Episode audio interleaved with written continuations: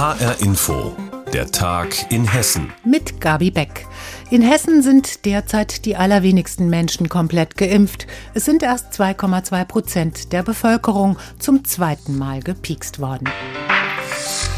Damit bildet Hessen im Ländervergleich zusammen mit Niedersachsen das Schlusslicht. Aber es gibt einen Kreis in Hessen, der herausragt. Das ist der Kreis Waldeck-Frankenberg. Die Impfquote im Landkreis nimmt nämlich mit 6,6 Prozent eine hessenweite Spitzenposition ein. Nordhessen-Korrespondent Sascha Pfannstiel erklärt warum. In Waldeck-Frankenberg sind prozentual gesehen mehr Menschen gegen das Coronavirus geimpft als in jedem anderen Landkreis in Hessen. Nahezu alle über 80-Jährigen haben schon mindestens einen Impftermin hinter sich. Die Kreisverwaltung ist stolz darauf. Sie hat sich bei den Planungen viel Mühe gegeben. Gesundheitsdezernent Karl Friedrich Frese. Ja, wir sind in Waldeck-Frankenberg schon ziemlich weit. Wir hatten per gestern Abend eine Impfquote von 6,6 Prozent. Ganz knapp unter 15.000 Einwohnerinnen und Einwohner aus Waldeck-Frankenberg haben ein Impfangebot erhalten. In Hessen liegt die Quote bei gerade mal 4,8 Prozent. Dass es in Waldeck-Frankenberg besser läuft, sieht Frese in einer Informationskampagne begründet, in der der Landkreis unter anderem mit einem eigenen Video die Abläufe im Impfzentrum verdeutlicht und auch offensiv über das verabreichte Vakzin informiert. Mit Erfolg, wie der Dezernent betont. Gut, wir haben auf der einen Seite in den letzten Tagen sehr intensiv die Bevölkerung aufgeklärt, auch über den Impfstoff von AstraZeneca. Da soll es ja in anderen Teilen des Landes durchaus eine restriktive Haltung der Menschen geben. Wir haben damit kein Problem gehabt. Die Leute nehmen auch auch das Impfangebot mit dem Impfstoff entgegen. Bis zu 1000 Menschen können in der umfunktionierten Großsporthalle pro Tag gegen das Coronavirus immunisiert werden. Doch der flächengrößte Landkreis in Hessen setzt nicht nur auf die eine Karte des zentralen Impfzentrums in der Kreisstadt. Vielmehr gibt es auch Impfungen in den einzelnen Kommunen für all die Menschen, die in ihrer Mobilität eingeschränkt sind und den Weg nach Korbach nicht ohne weiteres bewältigen können. Wir haben ein aufsuchendes Impfangebot in allen 22 Städten und Gemeinden gemacht für die Altersgruppe der über 80-jährigen Mitbürgerinnen und Mitbürger. Wir sind also mit Hilfe der Gemeinden dorthin gefahren, in die Stadthalle, in das Bürgerhaus und haben den Menschen ein Impfangebot unterbreitet, das gerne wahrgenommen wurde. Die Strategie in Waldeck-Frankenberg stößt überregional auf Interesse, wie der Dezernent betont. Ja, hier und da sind wir schon gefragt worden, warum macht ihr das und wie macht ihr das? Aus dem benachbarten Hochsauerlandkreis zum Beispiel bin ich gefragt worden, aus anderen hessischen Landkreisen oder auch äh, über das gesamte Bundesgebiet äh, verteilt, hat es da Nachfragen gegeben. Die Verantwortlichen in Waldeck-Frankenberg hoffen nun, dass ab April genügend Impfstoff zur Verfügung steht. Dann könnte es nur noch rund fünf Monate dauern, allen 160.000 Menschen im Landkreis ein Impfangebot zu unterbreiten. Die Bereitschaft der Bevölkerung, sich einen Wirkstoff verabreichen zu lassen, sei jedenfalls hoch. Also ich habe den Eindruck, dass die Menschen das äh, Impfangebot im überwiegenden Teil gerne annehmen und auch daran interessiert sind, baldmöglichst Impfschutz zu bekommen. In den nächsten Tagen beginnen im Landkreis die Impfungen für 70 bis 80-Jährige, aber unter anderem auch für niedergelassene Ärzte und deren Personal, Polizei und Ordnungskräfte, Grundschullehrer und Erzieherinnen. Der nordhessische Landkreis macht es vor, vorbildliche Impfquote der über 80-Jährigen unter anderem mit aufsuchendem Impfteam. Sascha Pfannstiel hat berichtet. Auf dem Weg zurück ins normale Leben sollen Corona-Schnelltests ein wichtiger Baustein sein, und zwar zum Selbermachen. Wenn sie zuverlässig funktionieren, dann geben sie zumindest etwas Sicherheit, nämlich die Sicherheit, dass man in dem Moment für andere nicht ansteckend ist. Die ersten drei Schnelltests sind jetzt für den Eigengebrauch zugelassen.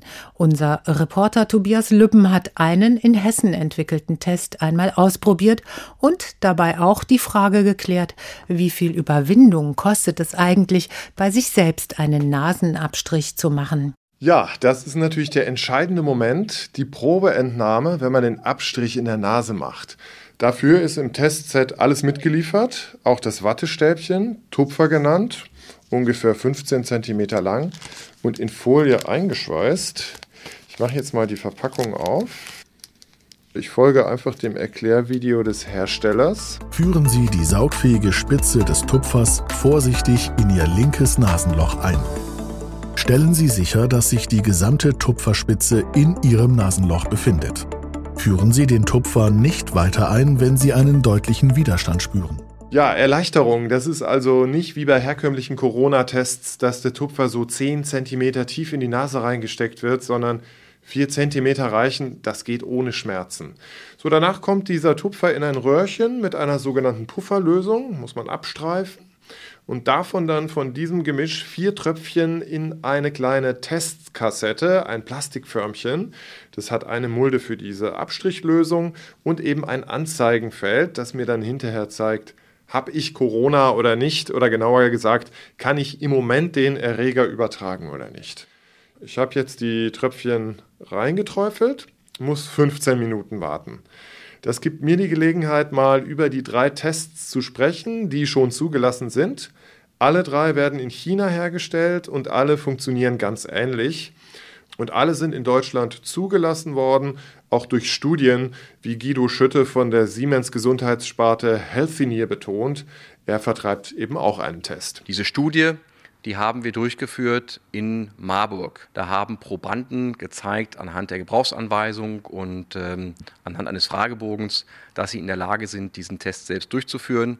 Das ist in Abstimmung mit den Behörden passiert. So, wir haben jetzt einen kleinen Schnitt gemacht. 15 Minuten sind vorbei. Ich habe den Timer mitlaufen lassen. Ja, ich sehe nur einen Streifen. Das heißt, Testergebnis negativ. Ich habe kein Corona offenbar oder ich bin im Moment keine Virenschleuder. Das soll zumindest das Ergebnis sagen. Das Ganze hat jetzt ungefähr 9 Euro gekostet.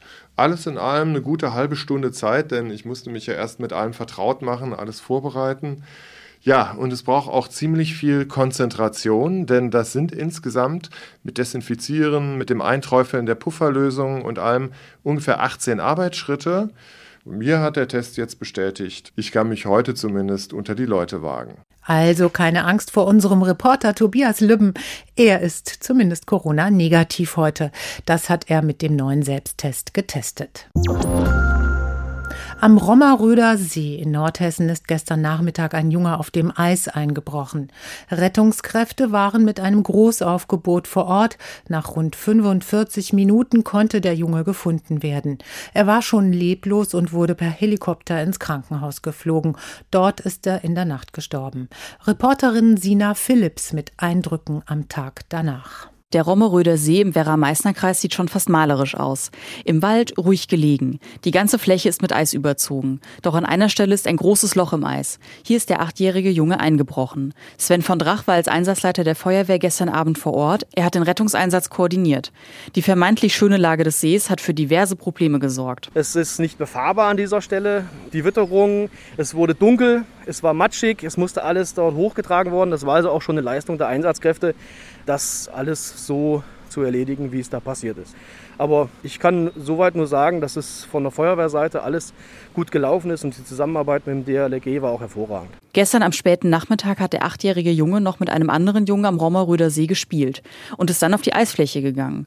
Rund zehn Meter vom Ufer entfernt ist er eingebrochen. Der andere Junge hat das alles vom Ufer aus beobachtet, Passanten um Hilfe gebeten, die dann wiederum den Rettungsdienst alarmiert haben. Eine Dreiviertelstunde später ziehen sie den Jungen dann leblos aus dem Wasser. Er wird reanimiert und per Helikopter in ein Krankenhaus geflogen, wo er dann stirbt. Die Anwohner in Großalmerode sind sehr betroffen. Ja, ich finde das total schlimm. Ich habe selber eine achtjährige Tochter. Also ich finde es sehr traurig. Ein anderer Passant hat durch seinen Sohn den Einsatz quasi direkt miterlebt. Mein Sohn, der ist in der Feuerwehr. Die haben gestern, gestern Abend noch gesucht und gemacht. Also es war wirklich tragisch. Ihn hat vor allem auch das Alter des Jungen so berührt. Ich habe ja auch äh, ein paar Enkelchen und die sind auch in dem Alter. Also für mich ist das grausam. Das war heute Morgen ein richtiger Schock. Und eine andere Frau denkt an die Eltern des Jungen. Ja, da geht doch schon einiges so durch den Kopf. Es könnte ja immer dein eigenes sein, ne? Das rückt einen schon dann an die Seele. Und ich möchte auch nicht jetzt in der Haut der Eltern stecken. Nun ermittelt die Polizei zur Todesursache und den genaueren Umständen des Unglücks. Für die Einsatzkräfte, die vor Ort waren, kann so eine Situation durchaus belastend sein, erzählt Sven von Drach. Wir haben allerdings die Möglichkeit, auf Notfallseelsorger zurückzugreifen. Natürlich ist das für alle nicht ganz einfach. Wir haben das aber auch entsprechend nachbesprochen. Aber nachher, wenn man nach Hause kommt, man kann da nicht abschalten. Das ähm, geht allen nochmal durch den Kopf. Ein achtjähriger Junge bricht im Eis ein und kann nicht mehr reanimiert werden. Sina Phillips hat aus Großalmerode berichtet. Es war ein traumhaft schöner Herbstsonntag im Oktober 2018. Eine Familie aus Sintal-Schwarzenfels im Main-Kinzig-Kreis unternimmt einen Ausflug auf die Wasserkuppe. Die 39 Jahre alte Mutter, ihre zwölfjährige Tochter und der elfjährige Sohn stehen auf dem Fußweg gegenüber der Landebahn. Da schießt ein kleines Propellerflugzeug beim Landen übers Ziel hinaus und erfasst die Gruppe. Alle drei sterben noch am Unfallort. Seit heute muss sich der Pilot vor dem Landgericht Fulda wegen fahrlässiger Tötung verantworten. HR-Info-Reporterin Petra Klostermann beobachtet den Prozess und mein Kollege Uli Höhmann hat sie gefragt, was genau dem Piloten denn vorgeworfen wird. Also laut Anklage hat der heute 58-jährige Pilot aus Ludwigshafen in Rheinland-Pfalz gleich mehrere Fehler gemacht. Außer ihm saßen noch drei weitere Männer in dem kleinen Flugzeug und dadurch und auch weil das Flugzeug mit vollem Tank losgeflogen war, soll es bei der Landung um fast 30 Kilo überladen gewesen sein. Laut Staatsanwalt hat der Pilot den Landeanflug auch mit deutlich überhöhter Geschwindigkeit versucht. Und als er merkte, dass die Landebahn jetzt zu kurz ist, da habe er zu spät wieder durchgestartet. Und so raste das Flugzeug dann über die Piste hinaus, erfasste mit dem Propeller die Familie auf dem Fußweg und blieb dann dahinter auf der Wiese liegen. Die Flugzeuginsassen konnten unverletzt aussteigen. Aber so einen schlimmen Unfall hatte es bis dahin noch nie auf der Wasserkuppe gegeben. Was hat denn der Angeklagte heute dazu gesagt vor Gericht? Er hat gesagt, es tue ihm alles wahnsinnig leid und er war auch den Tränen dabei nah. Er würde alles dafür tun, wenn er diesen Tag rückgängig machen könnte. Er denke jeden Tag an diesen Unfall und er sei seitdem auch nicht mehr geflogen und wisse nicht, ob er jemals wieder die Kraft aufbringen könne, die Verantwortung als Pilot zu übernehmen. Der Mann ist eigentlich ein erfahrener Pilot. Er war auch schon vorher drei oder viermal auf der Wasserkuppe gelandet. Und sein Verteidiger sagt, sein Mandant sei davon ausgegangen, dass die Zuladung für das Flugzeug zwar voll ausgeschöpft, aber nicht über überschritten gewesen sei. Der Vater der getöteten Familie, der tritt da als Nebenkläger auf, der wirkt gefasst, jedenfalls sitzt er ganz regungslos da und sein Anwalt sagt, er sei nicht auf eine hohe Strafe aus, sondern wolle einfach wissen, wie das überhaupt passiert ist, um es zu verstehen.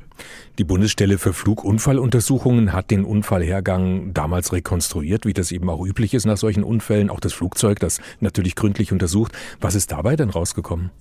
Ja, die Wasserkuppe ist zum Landen kein einfaches Terrain sagen die Experten, denn die Piloten müssen da die ansteigende Piste mit einkalkulieren. Und hier kam dann jetzt noch das Übergewicht der Maschine und Seitenwind dazu. Der Pilot hätte erkennen müssen, dass die Pistenlänge zum nochmaligen Durchstarten nicht ausreichte.